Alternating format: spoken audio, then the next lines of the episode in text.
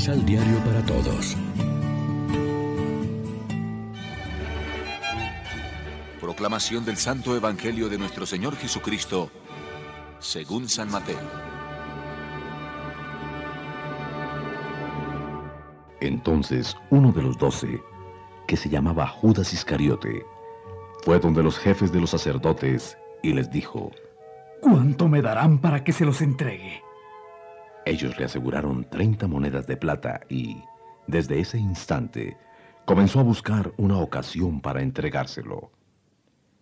El primer día de la fiesta en que se comía pan sin levadura, los discípulos se acercaron a Jesús y le dijeron, ¿Dónde quieres que te preparemos la cena pascual?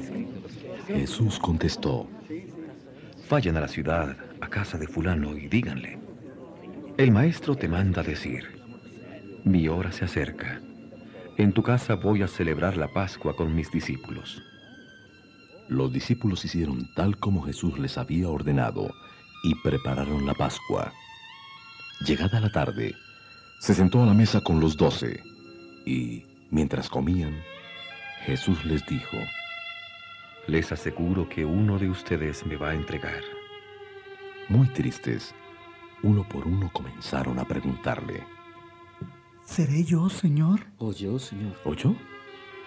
Él contestó, El que ha metido la mano conmigo en el plato, ese es el que me entregará. El Hijo del Hombre se va, como dicen las Escrituras, pero pobre de aquel que entrega al Hijo del Hombre. Sería mejor para él no haber nacido. Judas, el que lo iba a entregar, le preguntó también, ¿Seré acaso yo, maestro? Jesús respondió, Tú lo has dicho. Lección Divina. Amigos, ¿qué tal? Llegamos al final de este mes de marzo celebrando este miércoles santo y alimentándonos con la palabra de Dios que día a día nos ofrece la liturgia. El Evangelio de hoy nos habla una vez más de la traición de Judas. Mateo acentúa fuertemente el fracaso de los discípulos. A pesar de la convivencia de los tres, nadie de entre ellos se quedó para defender a Jesús. Judas lo traiciona, Pedro lo niega y los demás huyen. Mateo cuenta esto no para criticar o condenar ni para causar desaliento en los lectores, sino para indicar que la acogida y el amor de Jesús superan la derrota y el fracaso de los discípulos. Esta forma de describir la actitud de Jesús era una ayuda para describir la actitud de Jesús hacia las comunidades en la época de Mateo. A causa de las frecuentes persecuciones, muchos se sentían desanimados y habían abandonado la comunidad preguntándose, ¿será posible volver? ¿Será posible que Dios nos acoja y nos perdone? Mateo responde sugiriendo que nosotros podemos romper con Jesús, pero que Jesús nunca rompe con nosotros.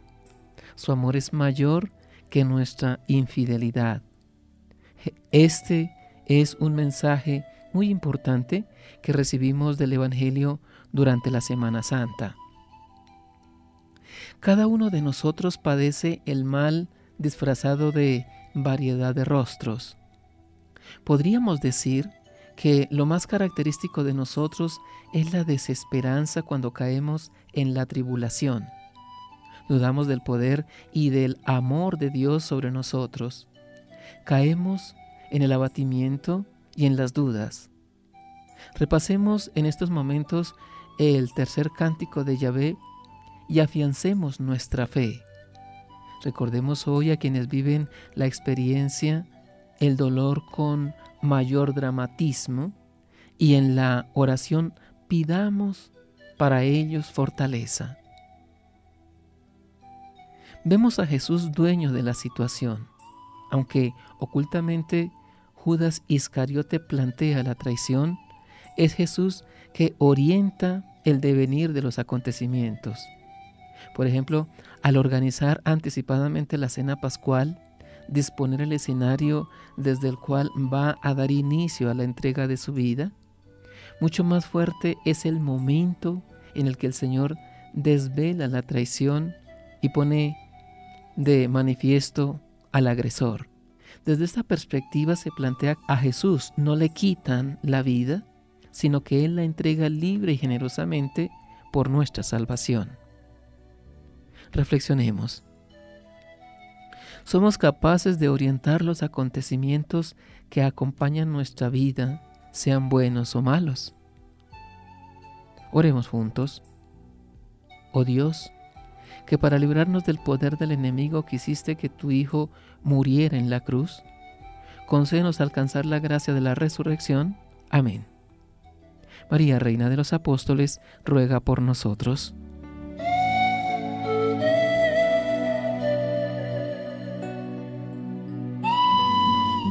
Complementa los ocho pasos de la Alexio Divina adquiriendo el emisal Pan de la Palabra en Librería San Pablo o distribuidores.